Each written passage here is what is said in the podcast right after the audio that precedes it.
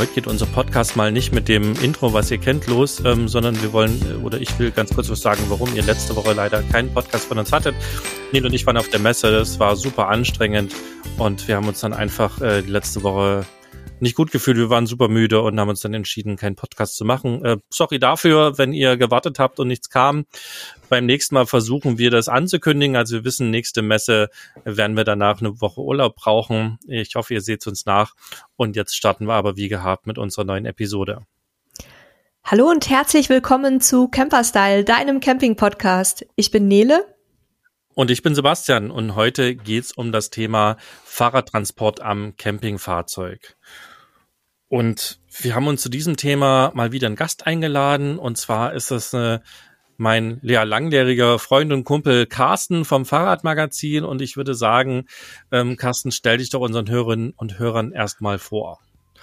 Ja, hallo Nele, hallo Sebastian. Ähm, vielen Dank erstmal für die Einladung. Du hast gerade gesagt, ich bin Carsten. Ähm, ich bin leidenschaftlicher Fahrradfahrer. Äh, zu meinen Spitzenzeiten hatte ich sieben Fahrräder und ähm, irgendwann habe ich dann aus meiner Leidenschaft einen Beruf gemacht und habe dann mal ein Fahrradmagazin gegründet. Das klingt jetzt so salopp, aber das äh, ist mittlerweile äh, acht Jahre am Markt und ähm, da schreiben wir rund um die Themen Fahrrad, E-Bikes, Zubehör und alles das, was man eigentlich so wissen muss, bevor man sich mit der Thematik Fahrrad und ja, neuen Produkten irgendwie beschäftigen möchte. Äh, kurze Zwischenfrage schon mal von meiner Seite. Wie viele Fahrräder hast du aktuell? Im Moment sind es vier. Oh. Okay. Und welche Arten? Drei mehr als ich. ja. Ja, das äh, geht los vom Klapprad, Trekkingrad, Gravelbike, Mountainbike, dann mal ein Rennrad, dann äh, mal ein klassisches Damenrad oder ein klassisches Herrenrad. Also es liegt halt daran, dass wir mit den Fahrrädern halt auch viele Tests machen und äh, wenn wir Produkte testen, wir halt auch viele, möglichst viele unterschiedliche Fahrräder benötigen, um auch allumfänglich äh, unsere Informationen zusammenstellen zu können. Okay, also liebe Hörerinnen und Hörerinnen, das ist äh, nicht normal, vier bis sieben Fahrräder zu haben, vermutlich, aber auch nicht schlimm. Ich habe ja auch gerade fünf Grills da, äh, weil ich die testen möchte. Also, also auch da wird demnächst mal irgendwas kommen. Genau. genau. Grillen ist ja auch nur Sport. Ja, äh, wir wollen uns aber nicht schon wieder mit Essen beschäftigen und auch nicht mit der Anzahl von Fahrrädern, die wir haben, sondern äh, wir wollen mal ein bisschen reingucken in die Geschichte ähm, Fahrrad transportieren, Fahrrad befestigen. Wir werden auch dem Thema E-Bike äh, Platz geben. Ist ja äh, nicht mehr nur ein Trend, sondern mittlerweile ja fast schon Normalität, dass, dass Menschen E-Bikes haben. Ähm, haben wir ja auch alle bei uns dabei, ne? Also sowohl Nele und Halil als auch wir haben E-Club oder Elektro-Klappräder sozusagen dabei, die so für kleine Touren mal zum Einkaufen, Wäsche waschen ganz cool sind. Ich glaube, wir, wir trennen so ein bisschen nach Fahrzeugart. Ne? Also wir gucken, gucken einmal, was passt wie und wo und äh, wie viel auf den Wohnwagen und wir gucken uns dann nochmal Wohnmobil und äh, Campingbus und sicherlich auch nochmal den Pkw an, äh, der ja auch wieder zum Wohnwagen gehört und werden dann so ein bisschen äh, durch das Thema durcharbeiten und mal schauen, was, was Carsten da an coolen Infos so für uns hat.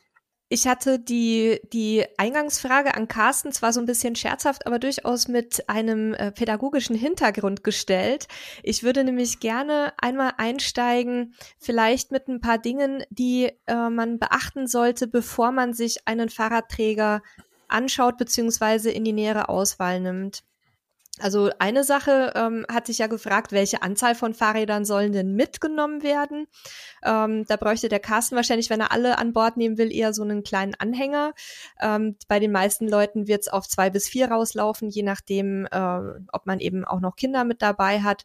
Dann, welche Arten von Rädern sollen transportiert werden? Da hattest du, Sebastian, ja eben auch schon das E-Bike angesprochen, was da vielleicht auch nochmal so eine Sonderrolle einnimmt und dann eben auch schauen, wie viel Gewicht bringt alles zusammen auf die Waage, ähm, wie hoch sind auch die die Gewichtsgrenzen meines Fahrzeugs, das heißt Zuladung, Achslasten, ähm, Stützlast beim Wohnwagen und wie muss ich die Ladung optimal verteilen, weil davon wird dann natürlich auch so ein bisschen abhängen, wo man den Fahrradträger überhaupt platzieren kann. Ähm, und dann auch einfach mal zu gucken, muss es ein Fahrradträger sein oder kann ich zum Beispiel auch beim Wohnmobil eine Heckgarage nutzen. Ähm, was für uns auch immer ganz wichtig ist, ähm, das möchte ich auch direkt vorweg schicken, ist das Thema Zugänge. Also brauche ich Zugang, wenn die Fahrräder auf dem Träger sind, zum Beispiel zu den Hecktüren oder beim Wohnwagen auch ähm, zum Deichselkasten, weil das ist nichts ätzenderes, als wenn ich irgendwie schnell äh, das Gas, die Gasflasche wechseln möchte zum Beispiel ähm, oder an mein Gepäck muss und dann muss ich erstmal vier Fahrräder abladen. Also da muss man einfach auch so ein bisschen äh, sich überlegen, wo platziere ich den Heckträger strategisch und nehme ich mir ein Modell, was man irgendwie abklappen oder wegschwenken kann. Ähm, das nur mal so als, als kleinen Einstieg. Ich weiß nicht, Carsten, hast du da noch eine Ergänzung so aus deiner Erfahrung, ähm, was vielleicht noch zu beachten wäre? Ja, da hast du eigentlich alle wichtigen Dinge schon äh, aufgezählt. Dann können wir an dieser Stelle schon Schluss machen. ja, nee. Okay, also. Ähm, Entschuldigung. Bevor, also bevor ich mir einen Fahrradträger kaufe, ähm, gibt es ganz, ganz viele Fragen, die ich mir eigentlich stellen muss. Das ist, äh, Sebastian hat eben von den äh, Grills gesprochen. Ähm, da ist das genauso und ist eigentlich egal, was ich mir kaufe. Ich muss wissen, wie möchte ich diesen Fahrradträger einsetzen? Was bin ich für ein Typ? Brauche ich ihn wirklich das ganze Jahr über oder benutze ich ihn nur zwei, drei Mal? Ähm, bin ich ein Freund davon, eine sehr hohe Qualität zu haben? Ähm, was sagt mein Portemonnaie? Das sind ja ganz viele Fragen, die äh, im Grunde genommen ja einen Konsens bilden müssen, um hinterher für mich das richtige Produkt zu finden. Ich kann natürlich einen günstigen Fahrradträger kriegen, ähm, der relativ aufwendig ist in der Bedienung, oder ich gebe ganz viel Geld aus und habe dann das High, äh, ja, High Class Modell sozusagen. Also ähm, die grundsätzliche Frage, wenn mich jemand fragt, wenn er sich einen Fahrradträger kaufen möchte, ist immer, wie oft benutzt du ihn? Damit geht alles los. Also ich kann mich durchaus damit anfreunden, ähm, drei Handgriffe mehr zu machen, wenn ich diesen Fahrradträger nur sechsmal im Jahr benutze. Ne, so, das ist so für mich so die Grundfrage. Dann ist auch noch die Frage, ist das ein fest montierter Träger? Nehme ich ihn überhaupt ab? Oder ist das einer, den ich nur auf Bedarf anbaue oder ansetze oder aufsetze? Ne, das ist so die nächste Frage. Wenn man sich den Bereich Bulli anguckt, ähm, ich habe es eingangs erwähnt, ich habe mir einen T4-Bulli zugelegt. Da ist das so, da habe ich mir ein Modell zugelegt, das kann ich an die Heckklappe hängen und der ist jetzt einfach dauerhaft dran und den nehme ich auch erstmal nicht ab, weil ich keinen Bedarf habe, ihn abzunehmen. Denn wenn kein Fahrrad drauf ist, kann ich auch die Heckklappe öffnen, wenn der Träger montiert ist. Ähm, wenn ich mir jetzt aber überlege, dass ich ein wenn ich mir überlege, dass ich eine Anhängerkupplung habe, wo ich einen Fahrradträger drauf montiere, dann möchte ich diesen Fahrradträger nicht durch den Alltag transportieren, weil er einfach den Pkw nach hinten hin äh, künstlich verlängert und ich damit im Alltag einfach nicht gut zurechtkomme. Also ja, das, das sind ja die, die zwei Dinge, die ihr angesprochen habt. Ne? Wie, wie passt es wirklich in meinen Alltag? Beim Campingfahrzeug wird es wahrscheinlich häufig so sein, aber das ist nur eine Vermutung von mir, dass die Leute sagen, ja, also wenn ich mit dem Fahrzeug unterwegs bin, dann möchte ich auch die Fahrräder mitnehmen. Ähm, und das ist ja auch nochmal ein anderer Schnack, als wenn ich ihn zum Beispiel direkt ans Auto montiere. Ähm, ich vermute mal, das bin ich mal gespannt, könnt ihr uns ja auch mal Feedback geben, liebe Hörerinnen und Hörer. Ähm, ich vermute aber mal, dass die meisten dann äh, tatsächlich zu einem, zu einem Träger oder System greifen, was am Fahrzeug befestigt ist. Ist beim Wohnwagen ein bisschen einfacher, beim Venture ein bisschen schwieriger, weil ich da ja hinten wieder die Tür öffnen möchte. Beim Wohnwagen, na gut, da ist vielleicht ein Fenster im Weg. Naja, ich merke gerade selber, wo ich das sage, tatsächlich auch bei Campingfahrzeugen durchaus ein spannendes Thema, weil ich mir unter Umständen, je nachdem wie mein Fahrzeug auch gebaut ist, ja Dinge, Funktionen sozusagen wegnehme. Also damit solltet ihr euch jeden, auf jeden Fall zusammenfassend vorher beschäftigen, welche Funktionalitäten funktionieren dann nicht mehr so gut. Heckklappen, Fenster, ähm, Fahrgefühl, Größe des Fahrzeugs ist ja auch nicht unspannend, ne? Wenn ich auf eine Fähre will und äh, dann, dann kann eben ein Fahrradträger nochmal ein paar hundert Euro mehr ausmachen, weil er ja die Länge des Fahrzeugs verändert und die Länge eben für den Preis bestimmend ist. Ähm, das sind alles so Themen, an die man wahrscheinlich erst denkt, wenn man den Fehler einmal gemacht hat oder einmal auf der Fähre 200 Euro mehr bezahlt hat. Also wenn ich was dazu sagen darf direkt, das hat nicht nur was mit der Länge des Fahrzeugs zu tun, sondern auch mit der Höhe des Fahrzeugs. Ähm, schaue ich mir jetzt mein Bulli an und ich lade mein Fahrrad auf, dann ist mein Bulli auf jeden Fall äh, gut 30, 35 Zentimeter höher als vorher. Und ähm, wenn ich aber zum Beispiel mit meinem Bulli gerade noch in eine Garage passe, äh, passt das nicht mehr mit Fahrrad. Das heißt, äh, da ist immer mein Tipp, äh, habe ich das Fahrrad hinten aufgeladen, am besten immer einen kleinen Post-it vorne ans Armaturenbrett mit der neuen Höhe. Ne, vielleicht einmal eben kurz ausmessen, so dass wenn ich dann in eine fremde Stadt fahre oder auch in einen Bereich oder auch in einem Bereich unterwegs bin, äh, den ich nicht kenne, dass ich dann weiß, Achtung, meine neue Höhe hat sich um 35 Zentimeter erhöht, äh, in dieses Parkhaus passe ich jetzt nicht mehr rein. wichtiger Punkt, den wir gerade mit Dachbox hatten. Ne? Nele und Halil waren bei uns zu Besuch. Ich denke überhaupt ja. nicht über eine Dachbox nach, weil ich habe keine und äh, lotse halt wie selbstverständlich ins Parkhaus. Es hat auch geklappt. Wir mussten aber trotzdem vor der Einfahrt kurz mal aussteigen, mal gucken. Ähm, äh, ich hatte das gar nicht auf dem Schirm und das ist ein ganz wichtiger Punkt, den Carsten anspricht. Ähm, in dem Moment, wo sich die Maße ändern, äh, Autofahren ist ja oft etwas, was wir nicht bewusst tun, sondern was quasi automatisiert abläuft. Und dann äh, sind es genau die Punkte, ja, wo ich mit dem neuen Wohnmobil in die Brücke rausche, weil ich mir nicht dessen bewusst bin, dass es eben 3,40 Meter hat oder wie viel auch immer. Ähm, sehr, sehr wichtiger Punkt. Da gibt es übrigens auch so ganz coole Aufkleber, wo man sich so die Höhe mit einem roten Babs irgendwie vorne aufs Armaturenbrett kleben kann. Äh, ja, und übrigens ist nicht nur die Höhe ein Thema, ähm, sondern unter Umständen auch die Breite. Ähm, die Fahrradträger dürfen nämlich zum Beispiel, wenn, wenn wir einen Kupplungsträger benutzen, ähm, nur maximal 40 Abstand zu den Außenkanten des Fahrzeugs aufweisen mit ihren Bremsleuchten. Also das heißt, wenn ich jetzt zum Beispiel ein Wohnmobil mit sagen wir mal, zwei Metern Breite habe, dann bräuchte ich einen Träger mit mindestens 1,60 Breite. Also das muss ich auch bei der Auswahl mit berücksichtigen. Ähm, natürlich überstehen sollte es auch nicht unbedingt. Also da, da einfach auch so ein bisschen drauf achten. Also insgesamt die, die ähm, Maße des Fahrzeugs spielen unter Umständen eine Rolle bei der Auswahl. So, um es mal zusammenzufassen. Nee, du sagst gerade ähm, Anhängerkupplung und äh, Fahrradträger für die Anhängerkupplung. Jetzt hat Sebastian vorhin schon gesagt, es gibt ja auch verschiedene Luken und auch verschiedene Fenster, auch in einem Wohnmobil oder auch in einem Wohnwagen. Und ähm, jetzt gibt es für die Anhängerkupplung zum Beispiel ja auch Fahrradträger, die haben bestimmte Funktionen, um auch noch an bei einem normalen Pkw an die Kofferraumklappe ranzukommen, so dass du den Fahrradträger quasi abklappen kannst. Und auch da muss man natürlich im Vorfeld einmal gucken, dass wenn ich mir einen Fahrradträger kaufe und er hat besondere Funktionen wie das Abklappen oder das Verkleinern oder das Zusammenklappen auf der Anhängerkupplung, ähm, ist danach die Funktion, die ich damit erreichen will, trotzdem auch noch äh, ja durchführbar. Ähm, ganz einfaches Beispiel. Ähm, ich muss leider an dieser Stelle immer wieder meinen Bulli ins Spiel bringen, weil das ein sehr, sehr gutes Beispiel Beispiel ist. Ähm, das ist ein Multivan und er hat eine sich nach oben öffnende äh, Kofferraumklappe und hat, er hat auch eine Anhängerkupplung. Und ähm, auch von Berufswegen her habe ich relativ viele Fahrradträger im Lager liegen und ähm, ich habe von den ganzen Fahrradträgern keinen montieren können, trotz Abklappmechanismus, äh, nachdem trotzdem diese Van-Klappe aufging.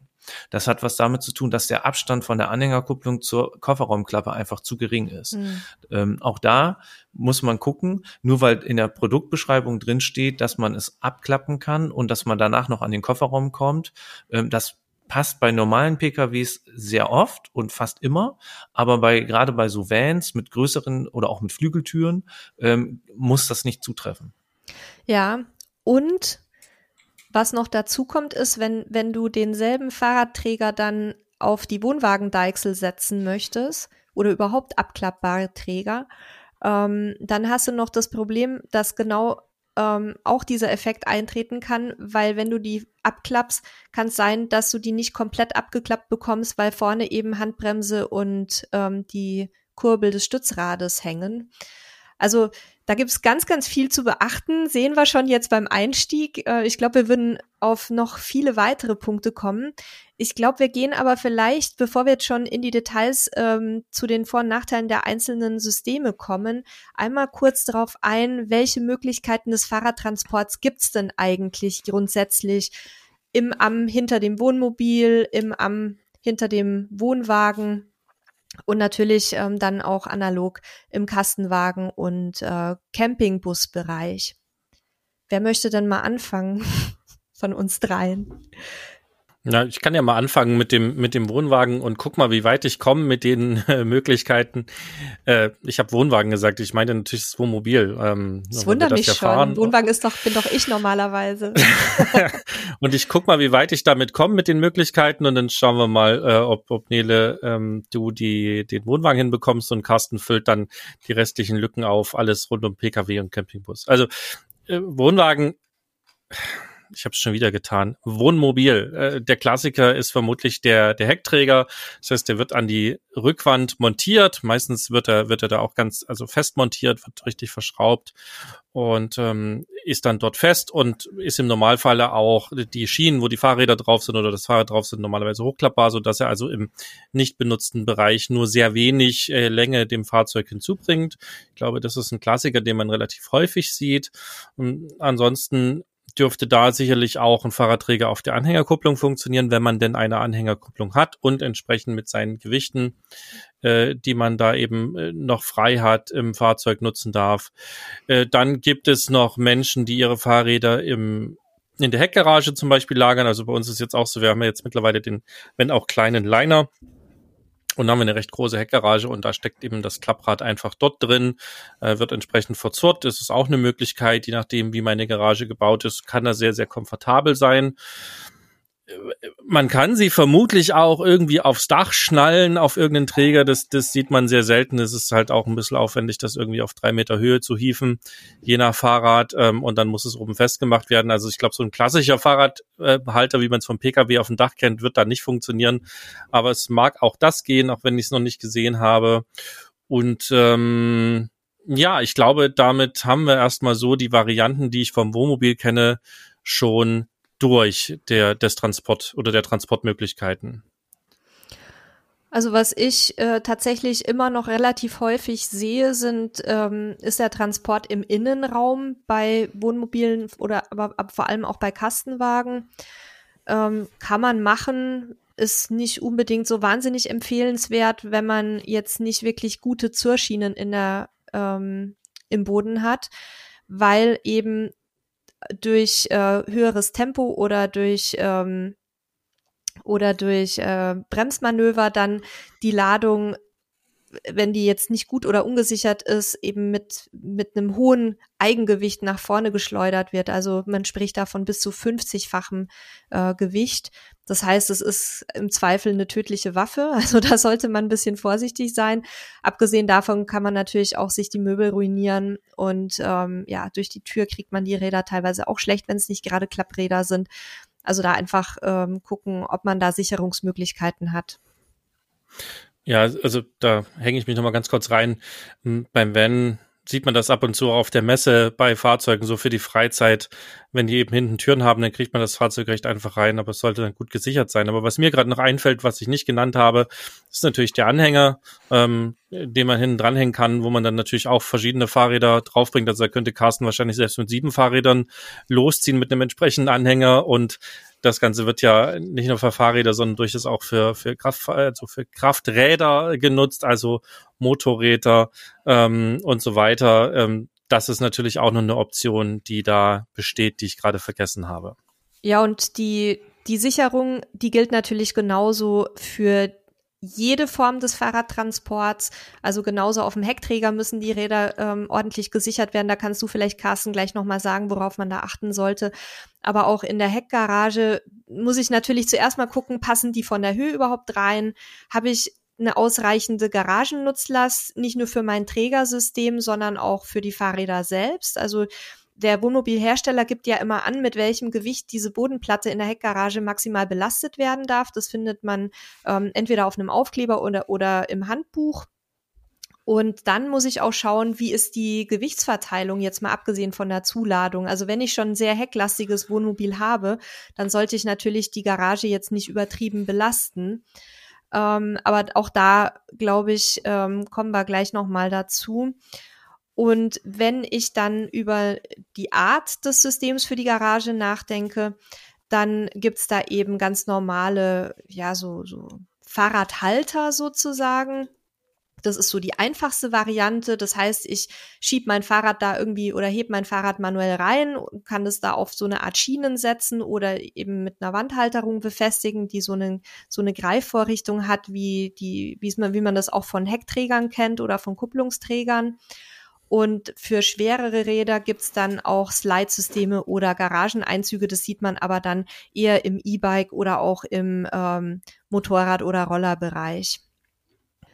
Wie sieht's denn im Van-Bereich aus, Carsten? Was haben wir da alles, was können wir da alles machen mit den Rädern? Mhm. Also im Van-Bereich oder auch im Pkw-Bereich ähm, haben wir auch erstmal drei verschiedene Varianten, wie wir das Fahrrad transportieren können. Ich nehme jetzt mal im Auto raus, das hattest du ja gerade eben kurz angerissen schon. Ähm, wir haben einmal die Möglichkeit, die Sebastian eben nannte, oben auf dem Dach. Das sieht man im Pkw und auch im Kleinbus oder auch im Van-Bereich immer wieder mal. Ähm, das fällt aber auch schon meistens wieder raus aufgrund des Gewichts der aktuellen Räder. Ähm, denn auch da muss man gucken, dass man ein Fahrrad, was vielleicht 25 Kilo wiegt, äh, muss man irgendwie aufs Autodach bekommen, ohne dass man sowohl das Fahrrad als auch das Auto beschädigt. Also die werden immer weniger. Dann haben wir die Möglichkeit, den Fahrradträger für die Anhängerkupplung, den haben wir ja auch kurz schon angesprochen, äh, zu nutzen. Und wir haben die Möglichkeit auch für die Heckklappe Fahrradträger zu bekommen. Und das sind dann ganz oft auch sehr individuell aufgebaute und gestaltete Fahrradträger, die dann wirklich speziell für ein Automodell oder auch für eine Automarke hergestellt wurden.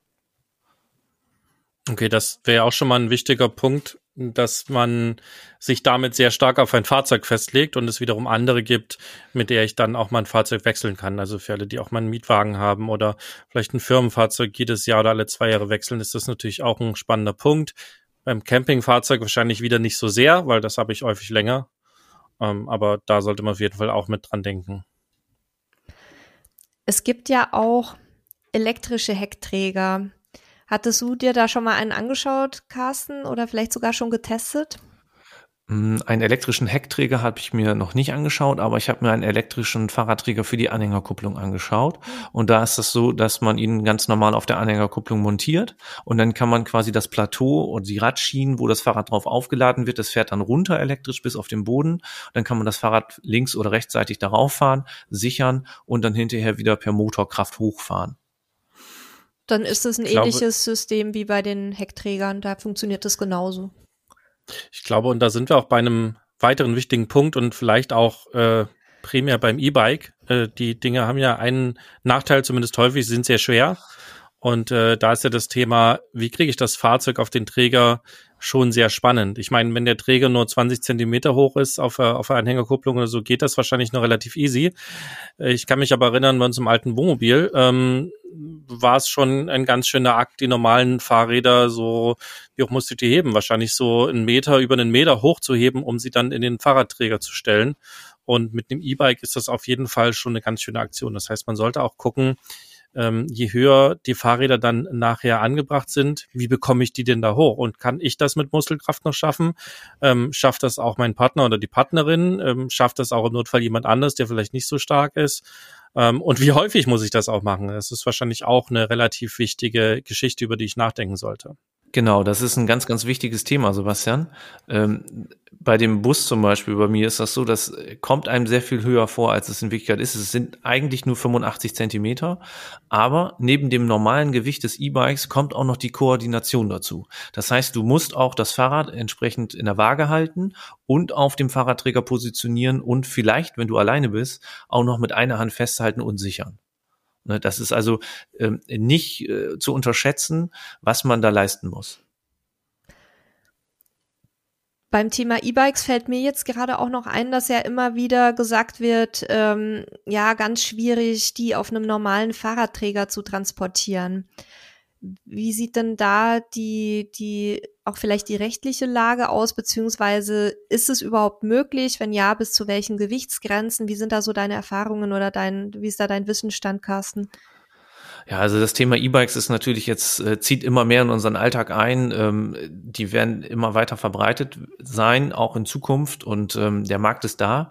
Und man kann allerdings dazu sagen, dass im Grunde genommen jeder Fahrradträger auch ein E-Bike transportieren darf wenn die entsprechenden zulässigen Gesamtwerte eingehalten werden. So ein Fahrradträger bekommt vom Hersteller immer eine zulässige äh, Nutzlast oder ein Gesamtgewicht, was er nicht überschreiten darf bei der Aufladung der Räder.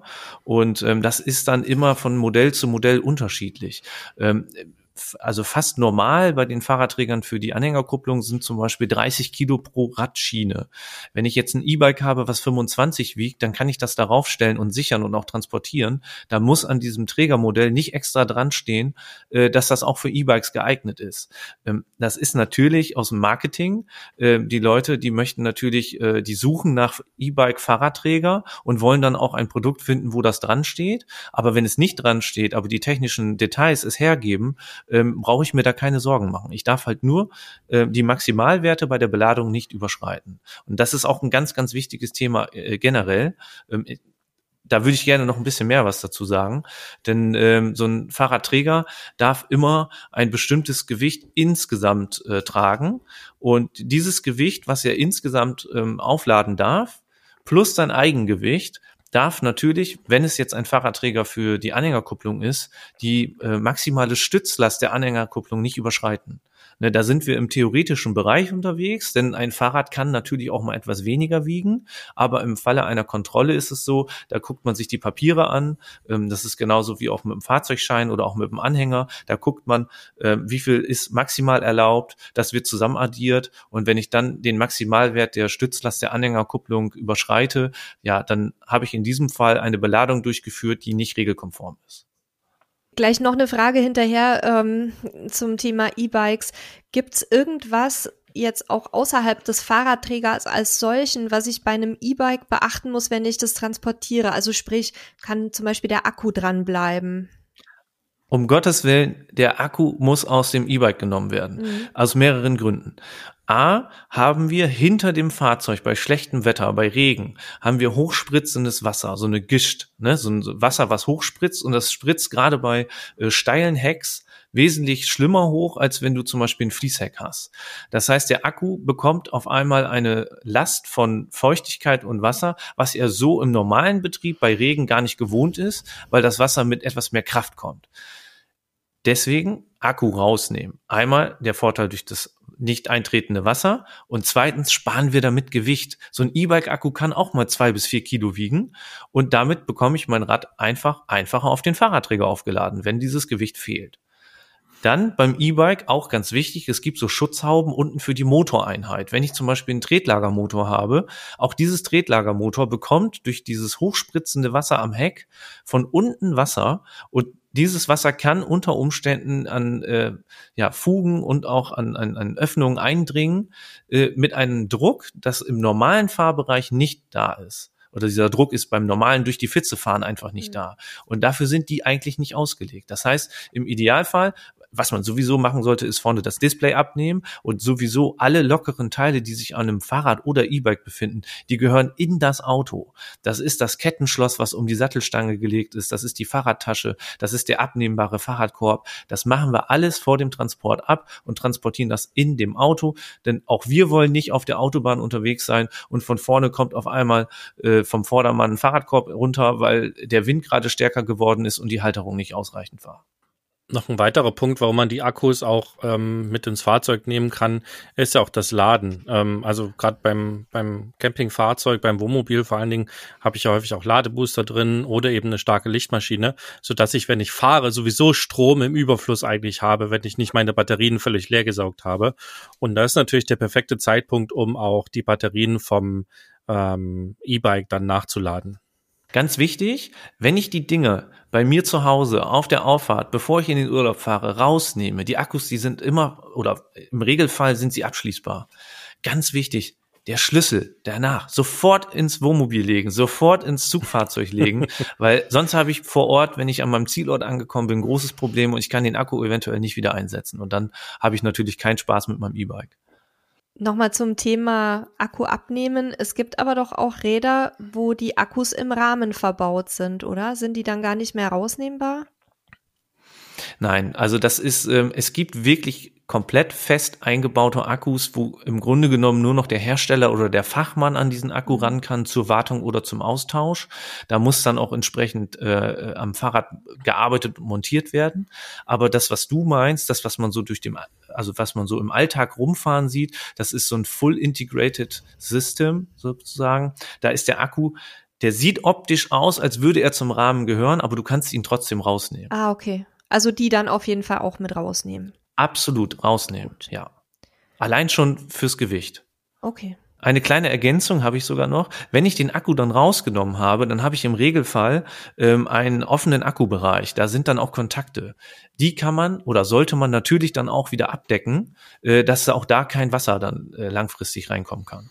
Das ist mir nämlich auch gerade im Kopf rumgegangen. Ähm, bei meinem E-Bike ist das Gott sei Dank anders, aber ich habe meine auch schon welche gesehen zu haben, wo dann quasi da, wo der Akku war, sozusagen ein Loch im Rahmen ist, wo da auch Kontakte prangen und, und weil du ja gerade gesagt hast, okay, wir haben Spritzwasser, deswegen nehmen wir den Akku raus, ähm, dann gefährden wir da wieder die Kontakte. Also da muss man dann eben auch gucken, was man für ein Fahrzeug hat.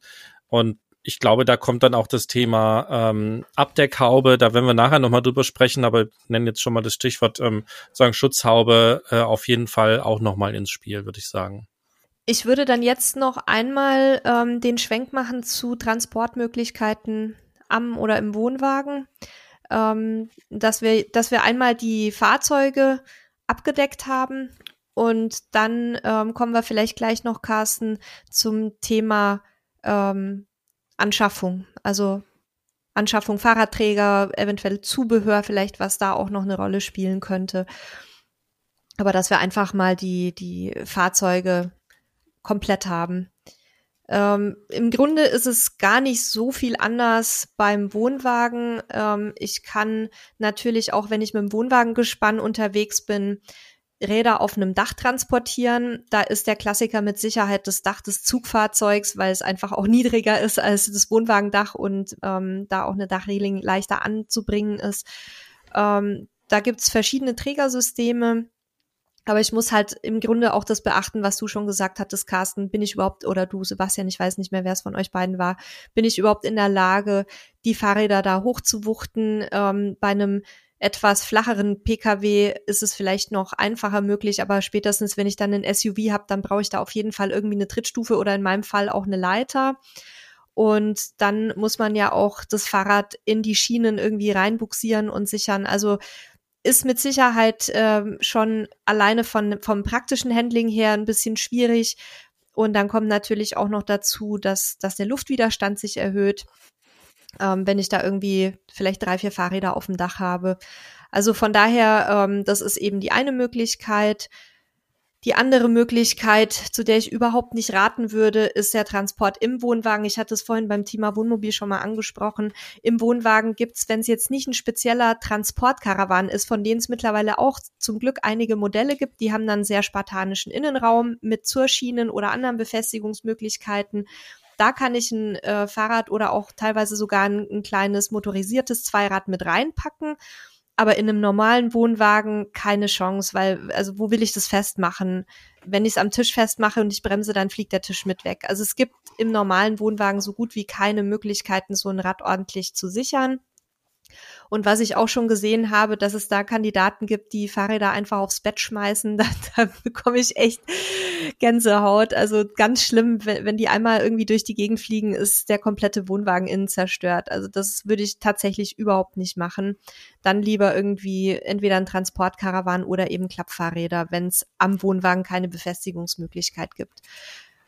Dann besteht eben auch die Option, einen Heckträger am Wohnwagen anzubringen. Auch das sehe ich beim Wohnwagen etwas kritisch an, weil ich sowieso durch diese Gespannfahrt ähm, schon, ich sage jetzt mal, ein bisschen instabil unterwegs bin in aller Regel. Also durch so einen großen und schweren Anhänger an einem Zugfahrzeug dran ist man sowieso ein bisschen windanfällig und anfällig für Schlingerfahrten. Und wenn ich jetzt natürlich auch noch ähm, mir irgendwie 60, 80 zusätzliche Kilos ans Heck packe, dann kann es sein, dass die Ladungsverteilung so ist, dass der Wohnwagen sehr schnell ins Ungleichgewicht kommt und das ist eben beim Fahren ähm, ein relativ hohes Risiko beeinträchtigt unter Umständen auch die Fahrsicherheit. Deswegen sollte man sich da vor dem Kauf wirklich ganz umfassend informieren und mal so die, ähm, die Gewichtsverteilung sich angucken beim beladenen Fahrzeug und dann überlegen, kann ich da überhaupt noch mit einem Heckträger arbeiten. Ähm, dann habe ich die Möglichkeit, den Transport auf der Deichsel durchzuführen. Also auch da gibt's, ähm, je nachdem, wie groß die Deichsel ist, verschiedene Möglichkeiten. Da habe ich den Vorteil, dass eben ähm, die, die Fahrstabilität, sofern ich die Stützlast einhalten kann, nicht beeinträchtigt wird. Und ich habe die Räder so ein bisschen im Blick, die machen mir mein, mein Gespann nicht länger, so wie am Heck zum Beispiel. Und ähm, das Einzige, worauf ich da achten muss, ist eben, wenn man stark einschlägt mit dem, äh, mit dem Zugfahrzeug, um zum Beispiel um eine enge Kurve zu fahren, dass der Träger dann nicht das Auto touchiert. Das ist uns auch einmal passiert. Also da einfach so ein bisschen immer ähm, sich im Zweifel auch einweisen lassen. Und was ich eine ganz tolle Lösung finde, ist ähm, für Leute, die ein bisschen flexibel bleiben wollen. Es gibt Kupplungsträger für Wohnwagendeichseln. Das heißt, ich kaufe äh, Kupplungsadapter, Entschuldigung. Das heißt, ich kaufe mir einen Kupplungsträger für mein Zugfahrzeug und kann den dann bei Bedarf einfach auf den Kupplungsadapter des Wohnwagens setzen. Das heißt, den Kupplungsadapter, den montiere ich mit, ähm, das sind so Metallteile in aller Regel. Und dann habe ich natürlich die Möglichkeit am, am Zielort, wenn ich mit dem Zugfahrzeug irgendwie einen Ausflug machen möchte, dass ich da auch die Räder hinten drauf packen kann. Das haben wir eine ganze Zeit lang gemacht, bis wir gemerkt haben, dass wir ähm, die Stützlast massiv überschreiten damit. Das hatten wir als Einsteiger damals leider irgendwie nicht im Blick gehabt, weil natürlich nicht nur die Räder was wiegen, sondern auch der Träger und der Kupplungsadapter. Ähm, aber wenn das von der Stützlast her geht, dann wäre es eigentlich die Variante, die ich empfehlen würde aus praktischen Gesichtspunkten, weil man damit einfach maximal flexibel bleibt. Ah ja, und eine kleine Ergänzung. Ähm, da natürlich dann auch darauf achten, dass der Fahrradträger nicht den Zugang zur Serviceklappe versperrt, was ich vorhin schon eingangs mal kurz erwähnt hatte. Also ich muss da vielleicht an eine Gasflasche oder an einen Wasserschlauch und dann ist es ein bisschen lästig, wenn ich immer alle Räder abnehmen muss. Und ähm, da gibt's aber auch Möglichkeiten für Träger, die ähm, schwenk- oder klappbar, äh, ab, abklappbar sind, so heißt das war jetzt ein ganz schön langer Monolog, Nele, ähm, mit ganz viel Infos. Also das ist gar nicht gar nicht böse gemeint, sondern mit ganz vielen spannenden Infos. Also ähm, ich bin wie immer begeistert vom Podcast, wenn wir uns äh, Experten dazu holen. Und in dem Falle ist nicht nur Carsten, der mir neues Wissen bringt, sondern auch Nele, weil ich wir haben halt auch noch nie über das Thema gesprochen, weil für mich war es bis jetzt unwichtig, einen Wohnwagen mit Fahrrad an äh, mit Fahrraddreher auszustatten. Wird es auch weiterhin erstmal sein, aber anyway, äh, eine ganze Menge gelernt und das ist ja wirklich spannend. So, ähm, jetzt lassen Sie aber mal wieder ein bisschen praktischer werden. Jetzt, jetzt haben wir wahrscheinlich einen riesigen Abriss gegeben, wie und welche Arten von Fahrradträgern es für die verschiedenen Fahrzeuge gibt, wie ich es transportieren kann. Ähm, jetzt lass uns doch mal gucken. Jetzt will ich sowas anschaffen. Ähm, Carsten, wie, wie geht's jetzt weiter? Worauf muss ich achten? Was muss ich vielleicht berechnen und so weiter und so fort? Kannst du da so ein bisschen jetzt mitnehmen? Ja, also wir haben ja vorhin schon festgestellt, dass es ähm, individuelle Fahrradträger für bestimmte ähm, Pkw-Modelle zum Beispiel gibt oder auch für bestimmte Heckklappen. Und ähm, genau so muss man halt auch schauen, passt das Fahrrad, was ich habe, überhaupt zum Fahrradträger? Ähm, da fallen mir als erstes die Reifen ein und die Reifenbreite. Wenn ich mir ein Rennrad angucke, das hat ganz, ganz schmale Reifen und wenn ich mir vielleicht ein Mountainbike oder ein Fatbike anschaue, dann äh, hat das wesentlich breitere Reifen. Und ähm, da muss ich natürlich gucken, ich habe ja schon Fahrräder im Normalfall und wenn ich diese jetzt transportiere, transportieren möchte, dann ist für mich zum Beispiel wichtig, wie breit sind meine Reifen und daraufhin muss ich auch hinterher einen Fahrradträger auswählen, der eine entsprechende Reifenbreite transportieren kann. Das ist so für mich schon mal so das A und O, dass ich erstmal gucke, was habe ich äh, und was brauche ich dafür, um hinterher auch äh, ja auf den richtigen Weg gehen zu können. Und äh, wenn ich mich dann für einen Träger äh, entschieden habe, äh, ist für mich zum Beispiel auch ja ganz wichtig, das haben wir schon erwähnt, äh, das Gewicht des Fahrrads. Und ähm, dann ist eigentlich aber auch egal, ob ich nun jetzt einen Heckklappenträger habe oder ob ich einen Fahrradträger für die Deichsel habe oder ob ich einen Fahrradträger für die Anhängerkupplung habe. Wichtig ist, dass meine aufzuladenden Fahrräder in der Gesamtmasse das Gewicht, das der Fahrradträger zuladen darf, nicht überschreitet. Ne, so, da können wir mal eine ganz einfache äh, Beispielrechnung machen. Ich nehme jetzt mal irgendeinen Fahrradträger und dieser Fahrradträger darf 45 oder nehmen wir mal 60, 60 Kilo zuladen. Jetzt hat der so zwei Radschienen und pro Radschiene darf er 30 Kilo zuladen. Dann haben wir zweimal 30 und kommen auf die 60 Kilo, die der Fahrradträger transportieren darf. So, ist eigentlich noch ganz einfach und überschaulich. Jetzt kann ich pro Radschiene äh, Fahrräder aufladen, die bis zu 30 Kilo wiegen und ich bin glücklich und kann mit durch die Gegend fahren. Jetzt hast du gerade schon gesagt, Nele, äh, ihr habt äh, die Stützlast überschritten. Und das ist natürlich dann ein Problem, wenn ich eine geringe Stützlast habe und ich mich für einen Deichselträger entscheide oder auch für einen Fahrradträger für die Anhängerkupplung, dass ich die Stützlast beim Kauf auch mit berücksichtigen muss. Denn zu diesen 60 Kilo kommt noch das Trägereigengewicht dazu. Und im Normalfall wiegen die so zwischen 14 bis vielleicht auch mal 26 Kilo. Und ähm, das kommt immer je auf das Modell drauf an. Und diese, wir rechnen jetzt mal mit einem Träger, der wiegt 20 Kilo. Dann haben wir nämlich die 60 Kilo des Trägers, was er zuladen darf, plus die 20 Kilo Eigengewicht. Und das ergibt 80 Kilo. Habe ich jetzt eine Anhängerkupplung, die eine Stützlast von nur 75 Kilo tragen darf, können wir das nicht montieren und dürfen wir offiziell damit nicht fahren. Das muss man einfach beachten. Das heißt, ich gucke meinen Fahrzeugschein, wie viel Stützlast hat meine Anhängerkupplung und schaue dann hinterher Eigengewicht des Trägers und Zuladung der Fahrräder dürfen über die Stützlast nicht hinauskommen. Ja, ganz, ganz wichtiger Punkt ist das. Jetzt gehen wir noch mal einen kleinen Schritt weiter. Ich will es auch gar nicht zu kompliziert machen. Aber jetzt sagen wir mal, wir haben wieder diesen Fahrradträger, der 60 Kilo zuladen darf. Jetzt hat er allerdings drei oder vier Radschienen, weil ich bin eine Familie und ich möchte mit mehreren Leuten in den Urlaub fahren. Dann ist das so, dass trotzdem noch jede einzelne Radschiene für sich im Normalfall auch 30 Kilo zuladen darf aber die Gesamtzuladung bleibt bei 60 Kilo. Das heißt, wir haben nicht vier mal 30 Kilo und sind hinterher bei 120 Kilo Zuladung, sondern das Zuladungsgewicht, das maximale Ladungsgewicht für den Fahrradträger bleibt, wo es ist, 60 Kilo.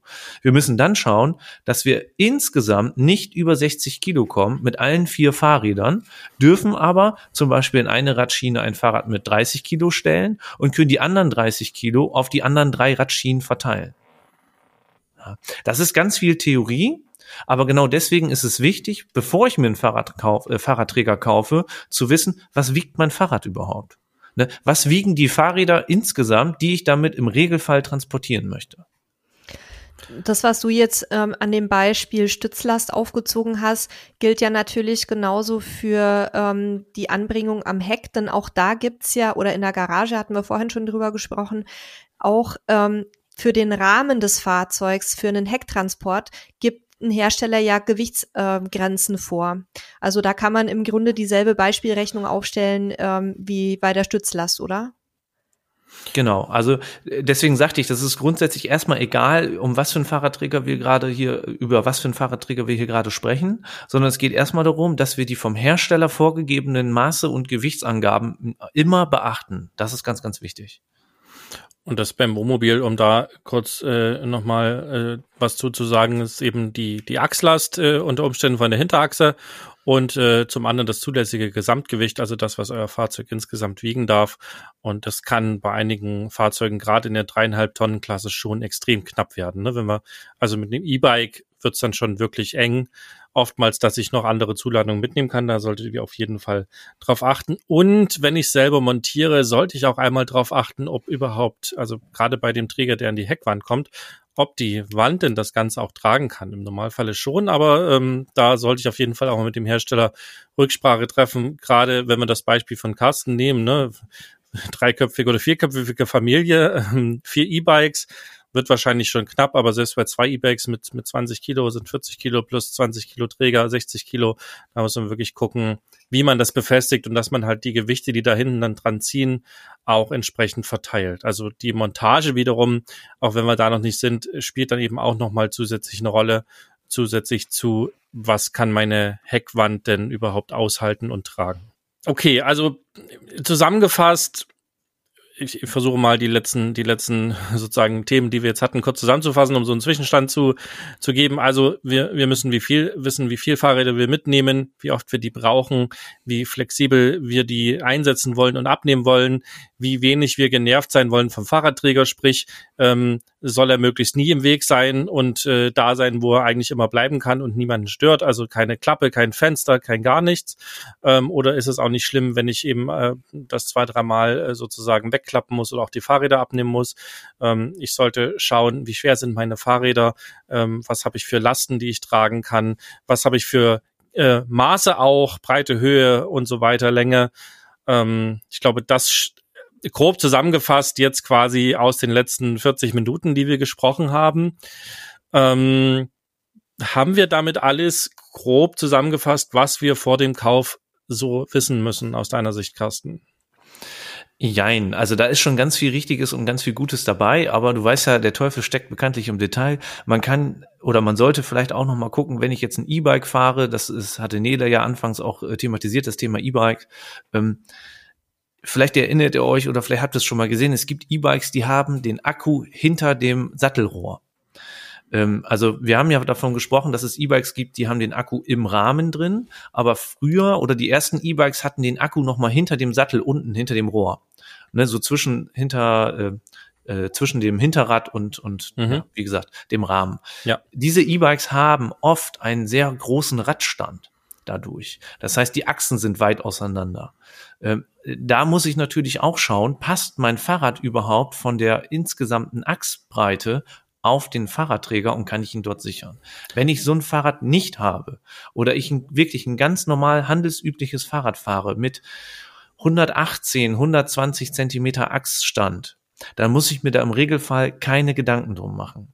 Wenn ich aber weiß, dass ich ein besonders großes Fahrrad fahre, vielleicht ein XXL-Fahrrad, weil ich insgesamt eine große Person bin, dann sollte man auch da einmal kurz das Maßband ranhalten an sein eigenes Fahrrad und gucken, wie ist der Ab Abstand zwischen den Achsen und da in die technischen Details des entsprechenden Fahrradträgers reingucken. Genau, also äh, zusammengefasst auch da messt mal Achse Achse, wenn ihr wisst, ihr habt irgendwie ein bisschen besonderes Fahrzeug oder äh, Fahrrad oder ihr seid halt sehr groß und habt ein großes Fahrzeug oder Akku hinter den, hinter dem hinter der Sattelstütze sozusagen oder hinter dem Rohr darunter, dann äh, misst mal Achse Achse und guckt, dass das auch auf die Schienenlänge passt.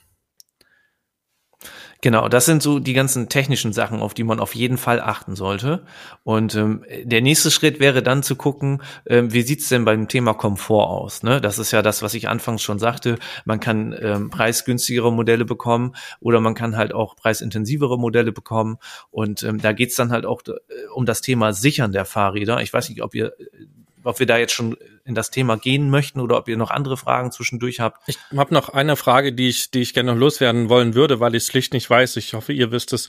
Ähm, wenn ich so einen Deichselträger habe, ähm, wirkt er sich dann auch zu 100 Prozent auf die Stützlast aus oder wird das wieder verteilt, weil der ja ein bisschen weiter hinten ist? Wisst ihr das? Rein physikalisch gesehen haben wir mit der Deichsel ja eine Art, äh, wir haben ja hinten einmal die Achse oder ne, die Achsen, Achse, je nachdem, was für ein Modell das ist, und wir haben mit der Deichsel ja einen Hebel. Und äh, wenn du jetzt den Fahrradträger nicht komplett ganz vorne montierst, ist der Hebel äh, kleiner. Das heißt, das Gewicht, was du auflädst, überträgt sich physikalisch gesehen nicht eins zu eins nach vorne auf die Stützlast, sondern ein Teil davon wird auch über die Deichsel abgeleitet nach hinten. Wenn ich den dann gekauft habe, dann kann ich ja die Stützlast relativ einfach messen. Aber wie mache ich das denn, wenn ich den erst kaufen möchte? Kann man das irgendwie berechnen oder, oder ist das Glück oder geben die Hersteller das schon an? Also da würde ich das? mal drauf tippen, dass es vielleicht ein, ein Physiker oder jemand, der in der Schule im Fach Physik aufgepasst hat, relativ gut hinbekommen könnte. Ähm, ich würde es nicht hinkriegen. Also ähm, du hast ja auch bei jeder Deichsel einen etwas anderen ähm, Hebel sozusagen. Es gibt etwas längere Deichseln, es gibt etwas kürzere Deichseln, je nachdem, wie auf der Deichsel auch Handbremse und äh, Stützrad angeordnet sind und wie weit ich den äh, Träger vielleicht auch nach vorne setzen muss, um noch an die Klappe zu kommen. Ähm, davon abhängig wird auch, denke ich, die Auswirkung auf die Stützlast schwanken. Ich wage aber mal zu behaupten, dass sich, dass sich bei der Deichsellänge, die wir im normalen ähm, Wohnwagenbereich haben, m, also dass man bestimmt damit mit 90 Prozent oder vielleicht sogar bis zu 100 Prozent Auswirkungen auf die Stützlast rechnen kann. Weil wenn ich mal so überlege, wenn, wenn wir jetzt unseren Deichselkasten, der ja doch ein Stück weiter hinten sitzt als, ähm, als so ein Fahrradträger, wenn wir den be- oder entladen, dann haben wir auch bei kleineren Gewichten sofort eine unmittelbare Auswirkung auf die Stützlastwaage. Mit einer 5 Kilo Gasflasche zum Beispiel. Wisst ihr, ob diese Deichselträger fahrzeugspezifisch sind oder ob die universell sind? Weil das würde, wenn die Fahrzeug, fahrzeugspezifisch wären, würde äh, da jetzt ja wieder das Ganze vereinfachen, weil dann der Hersteller sagen kann, okay, ne, ist für dieses Modell, das gibt's in dem und der Auflastung, was auch immer. Okay, also das, das können wir jetzt wahrscheinlich nicht abschließend beantworten, ähm, aber da solltet ihr auf jeden Fall drauf achten und äh, Carsten und Nele haben dazu auch noch einen Hinweis, wie sie mir hier gerade sehr aufgeregt äh, mit Handzeichen kommunizieren. Ja, ihr Du zwei. äh, ich- zuerst, Carsten, du bist der Gast. Carsten. Ja, äh, vielen Dank. Also, ohne mich da jetzt drauf festnageln lassen zu wollen, aber ich meine mich zu erinnern, dass wir eine minimale Stützlast von 25 Kilogramm anlegen müssen an unsere Anhängerkupplung, um überhaupt ein Gespann fahren zu dürfen. Ähm, das ist oder war zumindest mal eine gesetzliche Vorgabe. Und ähm, jetzt hat man ja nun, korrigier mich, Nele, ich besitze keinen Wohnwagen, das weißt du besser. Aber jetzt hat man doch eigentlich die Möglichkeit, den Wohnwagen über die Beladung ja auch dann so ähm, quasi zu beladen, dass man die Stützlast ja steuern kann. Ähm, wenn man jetzt davon ausgeht, dass wir eine Rechnung daraus machen, dann könnte man sagen, wir haben eine Stützlast, eine maximale Stützlast an der Anhängerkupplung für unser Beispiel 100 Kilo. 25 müssen wir in jedem Fall erreichen. Wir beladen den Anhänger so, dass wir auf die 25 Kilo kommen und hätten jetzt noch 75 Kilogramm Stützlast über, um auf unsere 100 maximale Stützlast zu kommen. Dann können wir mit dem Fahrradträger für die Deichsel, der 60 Kilo wiegt, mit unseren Fahrrädern, nee, der 60 Kilo zuladen darf, ähm, und ein Eigengewicht, sagen wir mal, von 15 Kilo hat, dann liegen wir bei 75 Kilo. Dann würde das in der Theorie schon funktionieren. Das klingt ziemlich schlau. Also ich habe noch zwei Gedanken dazu. Vorher würde ich aber Nedel zu Wort kommen lassen.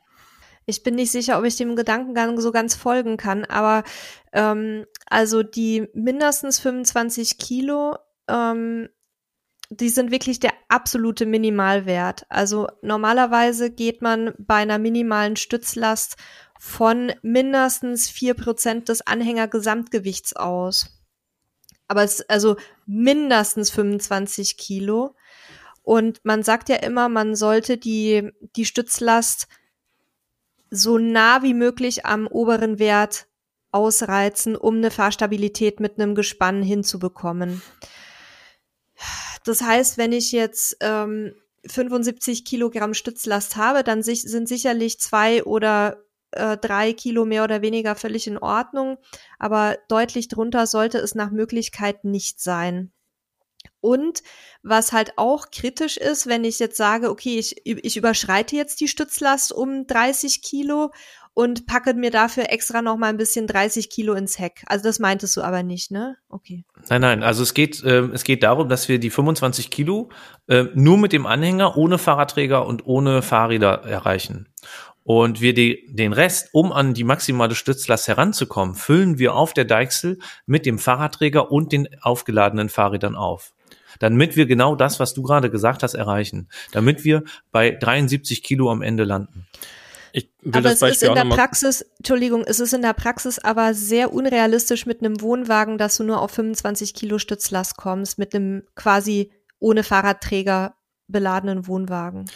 Also eher ist immer die, die Problematik, dass ich zu viel Stützlast drauf bekomme, wenn der Deichselkasten halt auch für die Gasflaschen zum Beispiel genutzt wird.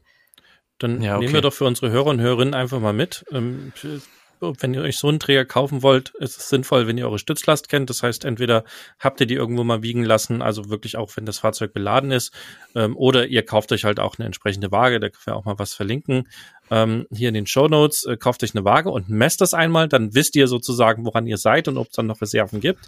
Natürlich kann man die Stützlast auch noch ein bisschen steuern. Nele hat ja vorhin die Gasflasche im Deichselkasten angesprochen. Die könnte ich natürlich theoretisch, wenn sie gut gesichert ist, nee, die Gasflasche ist ein blödes Beispiel. Wir nehmen einen Werkzeugkoffer, den könnte ich, wenn er gut ge gesichert ist, natürlich auch in Höhe der Achse in den Innenraum packen. Ja, genauso wie andere Sachen, kann damit natürlich die Stützlast wieder etwas entlasten. Wichtig ist, packt es nicht nach hinten in den Wohnwagen, weil dann äh, ändert das wieder die Fahrstabilität zum Negativen. So habe ich ein bisschen Gestaltungsspielraum. Das war das, glaube ich, wo Carsten auch hin wollte. Ähm, aber lange Rede, kurzer Sinn, ist es schlau, vor dem Kauf eines solchen Trägers die Stützlast des beladenen Fahrzeugs, so wie es sozusagen urlaubreif ist, urlaubsreif ist, zu kennen und dann entsprechend zu schauen, ob das Ganze überhaupt Sinn macht. Und dann kann man es noch ein bisschen gestalten. Ähm, und eine Waage ist dafür auf jeden Fall aus unserer Sicht super wichtig, damit ich das überhaupt äh, sinnvoll umsetzen kann. Oder habe ich das so gut auf den Punkt gebracht? Ja, dem würde ich so zustimmen. Sehr schön. Dann war das meine Frage, die sich mir noch gestellt hatte. Dann, Carsten, dann kann ich äh, wieder rüber zu dir geben und äh, du kannst jetzt quasi mit dem nächsten Schritt ähm, weitermachen. Genau, wir waren ja bei dem Thema Komfort eben noch, da wollte ich noch ein bisschen was zu sagen und bei der Preisspanne für so einen Fahrradträger. Ähm, grundsätzlich muss man sagen, beim Aufladen äh, kann man gar nicht so viel falsch machen. Wir haben immer so Radschienen und da stellen wir das Fahrrad erstmal rein. Und damit das Fahrrad dann nicht ungewollt wieder rauskippt und wieder rausfällt, ähm, müssen wir das natürlich sichern. Die meisten Trägersysteme funktionieren so, Nele hatte das vorhin ja schon angesprochen, dass es einmal einen Greifarm gibt. Äh, damit kann man einmal den Fahrradrahmen fixieren und dann haben wir äh, bei den meisten Trägersystemen auch nochmal zwei Fixierungspunkte bei den Fahrradreifen durch die Felgen. Damit haben wir insgesamt eine Dreipunktfixierung, so dass das Fahrrad nicht nach vorne und nach hinten kippen kann, aber auch nicht nach links oder rechts wegrollen kann. Und gerade diese drei Fixierungspunkte sind eigentlich die, wo wir viel Komfort anlegen können oder halt auch wenig Komfort anlegen können. Das heißt, ähm, gerade im Campingbereich kennt man das ja auch, wenn man vielleicht mit Spanngurten arbeitet. Ähm, wenn man einen guten Spanngurt hat mit einer guten Ratsche, dann geht einem das wesentlich einfacher von der Hand. Man kann ihn einfacher hinterher auch wieder lösen, wenn er qualitativ hochwertig verarbeitet ist. Und wenn man vielleicht einen nicht ganz so qualitativ hochwertigen Spanngurt hat, dann ist das da auch manchmal problematisch, das richtig einzufädeln. Und genauso sieht es auch bei dem Fahrradträger aus, denn da wird auch teilweise mit einem Ratschensystem gearbeitet, so dass ich diesen Gurt, diesen Riemen, den ich durch die Felge ziehe, äh, den ich dann befestige, ähm, einmal ratschen kann, so dass ich gar nicht selber ziehen muss, sondern einfach über eine Hebelwirkung quasi festzurren kann. Oder halt, ja, wenn ich weniger Geld ausgebe, habe ich im Normalfall nur die Möglichkeit, diesen Riemen per Hand durchzuziehen und ähm, dann kann man auch mal sich die Hände dreckig machen. Das muss man wissen. Man arbeitet ja mit einem Fahrrad, was ja nicht immer picobello sauber ist. Ähm, und ganz wichtig ist vor allen Dingen auch, dass wir diese Ratschensysteme gerade am Greifarm abschließen können. Auch das können nicht alle Fahrradträger und nicht alle Systeme. Es gibt also auch im günstigen als auch im äh, Premium-Segment gibt es abschließbare Greifarme. Ähm, aber wenn ich auch mal mein Fahrrad unbeobachtet auf dem Parkplatz hinten auf dem Fahrradträger montiert lassen möchte und ich habe vielleicht ein Fahrrad, das 3000 Euro kostet auf diesem Fahrradträger, dann möchte ich nicht, dass irgendjemand da hingehen kann, drei Riemchen öffnet und das Ding da runternimmt. Ja, das heißt, wenn ich mein Fahrrad wirklich gut gesichert habe auf dem Fahrradträger, möchte ich es auch noch gegen ungewollten ähm, ja, durch ungewolltes Entwenden, also gegen Diebstahl schützen. Und äh, dementsprechend ist es sinnvoll, sich da ein System vielleicht zu suchen, wo ich in diesem Knauf oder in diesem Ratschensystem ein Schloss integriert habe, das ich abschließen kann, so dass man dann das Fahrrad auch wirklich nur mit einem entsprechenden Schlüssel wieder abladen kann. Auch in dieser Stelle ganz wichtig, habe ich das Fahrrad aufgeladen und ist es abgeschlossen, und ist es auch in den Greifarm abgeschlossen, den Schlüssel sofort ins Auto legen und nicht ohne diesen Schlüssel in den Urlaub fahren. Das betone ich deswegen so oft, weil es auch mir schon mal passiert ist und ich auch Freunde habe, denen das passiert ist. Dann ist man 150 Kilometer weiter weg und man ärgert sich, dass man das Fahrrad mitgenommen hat und man kann es nicht benutzen. Du hast mir jetzt im Grunde auch schon so ein bisschen eine Frage vorweggenommen, wenn es ums Thema Diebstahlsicherung geht. Ich wollte da auch gleich noch beim Zubehör drauf zu sprechen kommen, aber vielleicht können wir es auch direkt abdecken. Ähm, diese Greifarme mit Schlüssel, wir haben ja auch so einen, die sichern aber ja nur vor einem wirklich schnellen Zugriff. Also ähm, oder ne, was würdest du denn empfehlen, wenn man jetzt die Räder während des Aufenthalts auch auf dem Träger belassen möchte? Ähm, wie man die da zusätzlich noch sichern sollte. Du hast ja viel Erfahrung mit Schlössern, wie ich weiß, und hast da auch schon viel getestet. Ähm, was, was würdest du da raten? Ja, genau. Das ist ein guter Hinweis. Ähm, ich habe auch gerade extra äh, die Raststätte oder den Parkplatz als Beispiel genommen, dass wenn ich mein Auto da abstelle, dass man da nicht äh, das Fahrrad so runternehmen kann oder schnell runternehmen kann. Ähm, ich würde natürlich, äh, wenn ich mein Auto länger oder mein, mein Wohnmobil länger irgendwo abstelle und auch mal irgendwie für zwölf Stunden oder auch sogar für den ganzen Tag oder zwei nicht vor Ort bin, muss man das Fahrrad nochmal zusätzlich an dem Fahrradträger oder an dem Pkw oder am Wohnwagen anschließen. Wenn ich das Fahrrad aufgeladen lasse und mein Fahrradträger hat eine feste Verbindung zu meinem Transportfahrzeug und ich kann den Fahrradträger nicht einfach so abnehmen, dann reicht es, wenn ich ein sehr gutes Schloss nehme und das Fahrrad am Fahrradträger befestige. Ja, das ist ganz, ganz wichtig. Denn äh, auch so ein Fahrrad kann man ganz schnell von so einem Fahrradträger runternehmen und wenn das E-Bike 3000 Euro kostet und da fehlt nur der Akku, äh, dann kann ich mir auch einen Ersatzakku irgendwo besorgen mhm. und bin trotzdem glücklich mit diesem Diebesgut. Das wollen wir natürlich nicht. Ähm, ich habe vorhin schon mal gesagt, wenn wir ein äh, Fahrrad auf einem Fahrradträger transportieren, dann nehmen wir alle lockeren Teile erstmal ab. Der Korb, irgendwelche Displays, auch der Akku, der wird rausgenommen aber es wird auch das Fahrradschloss entfernt. Also wenn ich ein Fahrradschloss zum Beispiel habe, das ich in so eine Halterung reinschieben kann, was am Fahrradrahmen befestigt ist, dann transportiere ich auch dieses Fahrradschloss im Pkw. Das ist ja auch alles Gewicht und es kann unter Umständen auf schlechten Wegstrecken ja auch rausfallen. Dieses Fahrradschloss können wir aber dafür nutzen, um unser Fahrrad äh, an dem Fahrradträger zu befestigen. Und wenn das Fahrradschloss dann am Fahrrad um das Fahrradschloss angeschlossen ist, dann können wir es auch hinten drauf transportieren. Also dann muss es nicht im Auto mitgeführt werden. Ne? Wir, mhm. wir nehmen das natürlich nur raus, damit es nicht verloren geht. Klar. Ja, Wenn es abgeschlossen ist, kann es natürlich nicht verloren gehen. Okay, jetzt waren wir gerade schon so ein bisschen beim Zubehör gelandet. Dann, dann würde ich jetzt gerade mal noch, äh, also mal gucken, ob Carsten gleich Einspruch hat und noch noch Themen ihm wichtig sind zu sagen, äh, die wir gerade noch nicht hatten. Aber ich würde jetzt quasi in Richtung der Abdeckhaube äh, und der Abdeckung gehen. Ähm, Carsten, du hast das ja vorhin angesprochen, dass wenn es regnet oder wir auf nasser Fahrbahn unterwegs sind, wieder hinten extrem viel Spritzwasser haben. Die Gischt, die, die hochkommt, ihr wisst das alle, wie es wie es ist, wenn ich mit einem äh, Stufenheck oder auch mit einem Kombi, wie unterschiedlich das sein kann, auf Autobahn unterwegs bin, wenn es nass ist.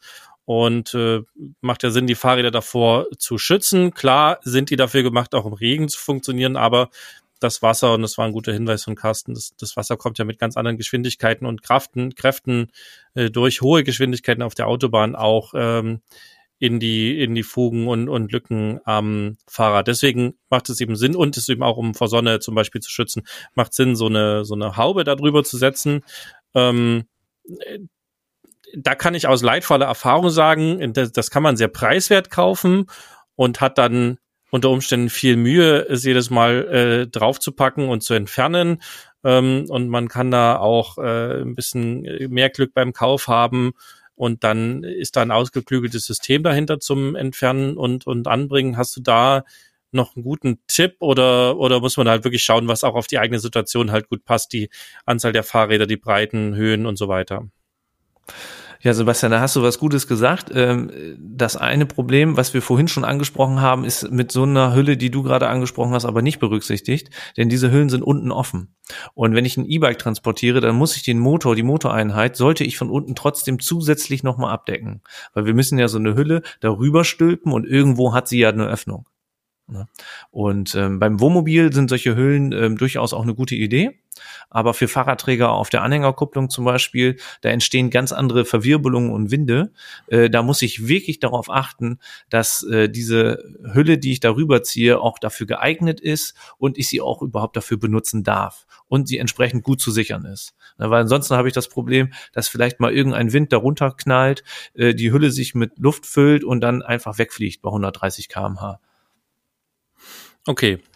Dann also achte darauf, dass es halt für den Zweck auch geeignet ist. Ähm, ich habe damals tatsächlich nur geguckt für, für einen Heckträger, das war relativ easy, da gab es eine große Auswahl, wie ich das gerade schon gesagt habe. Und dann landen wir aus meiner Sicht beim letzten wichtigen Thema. Es kommt ein bisschen drauf an, wo ihr auch unterwegs seid, ähm, aber das ist nochmal das Thema Ladungskennzeichnung sozusagen, also Ladungssicherung, Schrägstrich Kennzeichnung.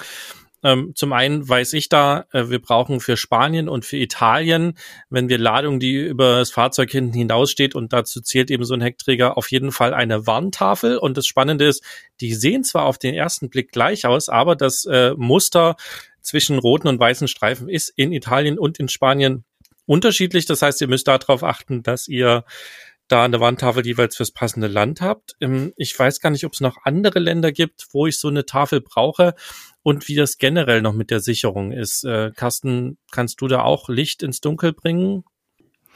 Also ich äh, bin mir da nicht so 100% sicher, aber ich meine, diese Warntafel muss um die 50 mal 50 groß sein. Das sieht man zumindest auch immer, wenn man sich diese Abdeckfolien und Abdeckplanen anguckt, dass da immer so ein Sichtfenster drin ist, wo man so eine, Pla äh, so eine Tafel reinschieben kann. Und ähm, es gibt auch Länder, die haben noch so spezielle Anforderungen. Da darf das nicht einfach nur ein rot-weißes Schild sein, sondern da muss dann ein Prüfsiegel sein, so ähnlich wie bei uns ein Zertifikat von Kraftfahrtbundesamt oder äh, ähnliches. Und äh, ich glaube Spanien, aber das weißt du vielleicht besser, Sebastian, weil es ja eher in deinem Bereich ist, wo du dich gerade aufhältst. Äh, und Italien, die haben da so eine Sonderstellung. Genau, also ich weiß, die, die, die Tafeln in Spanien und, und äh, Italien sind genormt, also da muss das Muster eine genaue Reihenfolge befolgen, während es in allen anderen Ländern eben die Wandtafel selber reicht. Ähm, in Italien sind mehr Streifen drauf als in Spanien. Ähm, wir verlinken euch da nochmal einen Artikel, wo das genau erklärt ist, weil ich glaube, alleine das Thema wird unseren Podcast sprengen. Ähm, in den beiden Ländern müsst ihr aufpassen, ansonsten reicht generell eine Tafel. Also das heißt, wenn ihr eine der beiden Tafeln habt, könnt ihr äh, in dieses Land und in alle anderen europäischen Länder, außer dann jeweils entsprechend, ne, dass Spanien oder Italien fahren und andersrum. Ähm, es gab früher auch mal eine coole Tafel, die konnte man drehen, die hatte beides. Also sie hatte auf der einen Seite Spanien, auf der anderen Seite Italien. Äh, die war aber irgendwann lange ausverkauft. Wir gucken auch mal, ob es die noch gibt, dann, dann können wir die auch nochmal verlinken. Und äh, dann ist das Thema Ladungssicherung sozusagen damit auch erledigt.